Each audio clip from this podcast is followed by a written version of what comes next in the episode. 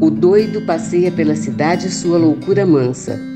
É reconhecido seu direito à loucura, sua profissão.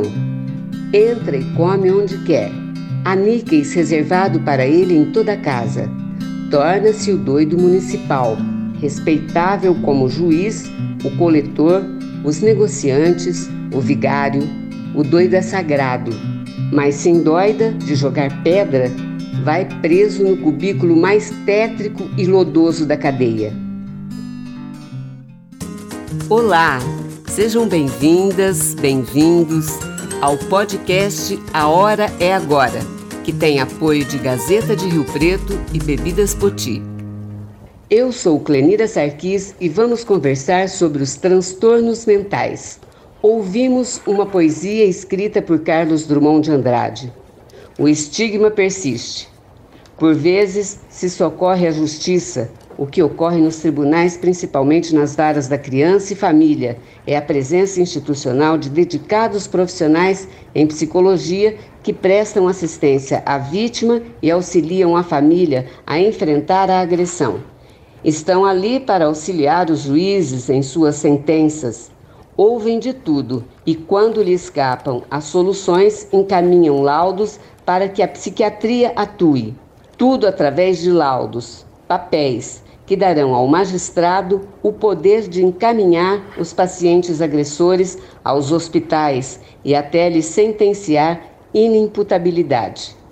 Em 2001, a lei determinava a extinção dos manicômios, dos hospícios no Brasil, transformados em hospitais psiquiátricos, abandonam as práticas medievais e desumanas Resolvido o problema?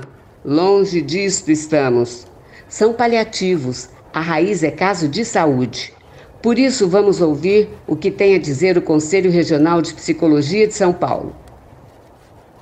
Olá, amigos, amigas, interlocutores, interlocutoras. Meu nome é César Antônio César Fraceto. Eu tenho 62 anos, já estou no campo da psicologia há 43 anos, sempre me identifiquei do lugar de trabalhador de saúde mental, embora já trabalhar, já tivesse trabalhado como professor.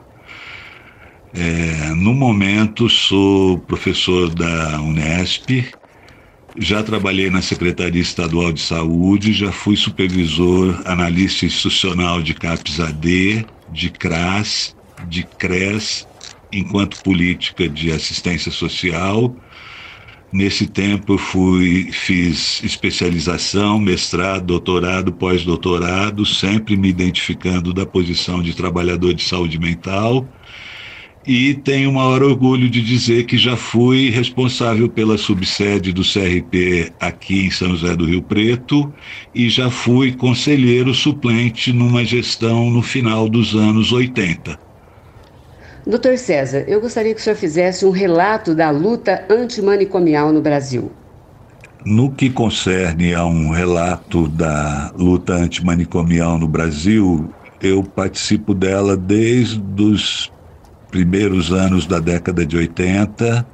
Depois, em São Paulo, eu fui membro do é, Núcleo de Trabalhadores de Saúde Mental, que organizou o encontro de Bauru, que é um marco na formalização desse movimento social, que eu entendo que teve uma potência política enorme e que resultou na lei é, Paulo Delgado 2220 e sempre tive eh, ligado a a causas antimanicomiais. Quando trabalhava na Secretaria da Saúde, um dos relatórios da equipe multidisciplinar que eu compunha fez o relatório de um hospício aqui da região, de um manicômio aqui na região, em Mirassol, e a partir do nosso relatório eles deixaram de ser credenciados para poder receber as AIHs. Queria que o senhor falasse um pouquinho sobre os manicômios que o senhor conheceu. Ainda existem? É, é, dos hospícios que eu já conheci, dos manicômios que eu já conheci nessa trajetória, É, tem Barbacena, é, em Minas Gerais, né, que é um, um ícone da cultura manicomial no Brasil. Chegam a falar de um genocídio brasileiro que aconteceu nesse hospital de Barbacena. Tem algumas, é, algumas informações sobre o Juqueri, sobretudo durante a internação de um personagem forte na luta antimanicomial aqui da região, que é o, é, o Aparecido, o Aparecidão, que a partir de um movimento social espontâneo, o, o chamava Arranca Capim, aqui na região de Rubinéia, Santa Fé, também esteve internado no Juqueri e eu pude estabelecer uma relação até relativamente próxima dele. Então, alguma coisa eu conheço do Juqueri. Também do Hospital Anchieta, que sofreu a intervenção durante a gestão da, da Telma, e esse doutor Sicari, em Mirassol, e um outro hospício para as mulheres aqui perto de Nova Granada. A única coisa que eu não consigo esquecer de todas as cenas mais dantescas que eu tenha presenciado lá tem uma coisa que eu não consigo esquecer, é uma memória olfativa, é um cheiro de urina e merda em todos os espaços, vai desde o refeitório até onde as pessoas dormem. A, a minha memória olfativa não me dá sossego. Se ainda existem manicômios, né? quero dizer que é, manicômio é uma instituição, é uma posição discursiva ah, dentro dos laços que a gente estabelece no espaço público e no espaço privado. Então, por menos que que ainda hajam manicômios hoje, eu acho que eles existem, sobretudo na forma de comunidades terapêuticas que foram credenciadas na época da Dilma, quando o Roberto Ticanori era coordenador de saúde mental, é, quero dizer que é, a cultura manicomial vigora, né? É, a instituição manicomial, enquanto produtora de subjetividade, produtora de sujeito, ainda vigora fortemente, embora os muros do hospício, do manicômio, já estejam mais ou menos derrubados, né? Então, é, voltando nessa questão de que uh, o manicômio é uma instituição, não, é, não são uh, construções, né? É, eu acho que sempre que a gente tem uma posição de segregação, de estigma em relação ao, ao outro, a gente está vigorando dentro de uma lógica manicomial. É, então, essa lógica manicomial continua acontecendo em relação a mulheres que não podem transitar no espaço público, crianças que não podem transitar no espaço público, sujeitos é, estigmatizados com é, diagnósticos médicos, né? Enfim, manicômio não é uma, uma, um lugar, né? O manicômio é uma posição de é, intransigência em relação à diferença. Tem hospital psiquiátrico no nome, mas age como manicômio? Como a luta antimanicomial tem uma, um projeto muito claro do ponto de vista teórico, técnico e ético também, é, a sociedade toda se tornou relativamente receptiva ao discurso antimanicomial. É, aqui em São José do Rio Preto, por exemplo, a gente pode constatar que a, a ida de um equipamento de saúde mental para perto do manicômio, ao lado do manicômio, é, acabou transformando o manicômio num espaço que hoje talvez a gente possa chamar de um espaço de acolhida para as pessoas que se identificam com o diagnóstico de doentes mentais. Volto a dizer que a minha preocupação com o retorno da cultura é, manicomial passa fortemente pelas comunidades terapêuticas. Quais são as ações do Conselho Regional de Psicologia do Estado de São Paulo? A gestão atual do CRP tem tido uma atitude antimanicomial, por exemplo, quando afirma aliança com a população LGBTQIA. Na verdade, essa população é segregada, estigmatizada, impedida de circular nos espaços públicos, e a hora que o Conselho manifesta aliança forte com essa população, o Conselho está dentro da luta antimanicomial, faz parte da luta antimanicomial fazer aliança com essas populações e defender que o espaço público tem que estar tá também aberto a esse tipo de população. Incluindo também na resposta anterior os conselhos de psicologia regionais e federal nunca negou apoio às bandeiras da luta antimanicomial, né? como membro do movimento, a gente sempre teve em consideração a enorme ajuda que os conselhos de psicologia conferiram ao movimento. É, na verdade, do conselho, eu acho que ele é uma instituição que está muito melhor é, organizada do que a própria categoria. Né? É estranho falar isso, mas é, a categoria é menos entusiasta da luta antimanicomial do que os conselhos. Bom, falando mais do dia a dia, o que aconteceu com as pessoas em decorrência da pandemia em relação à doença mental? Sobre o que houve com a gente durante a pandemia, eu acho que ela, por pelo fato da gente não ter muito recurso discursivo, recurso simbólico para tratar disso, que foi uma coisa super impensada, né?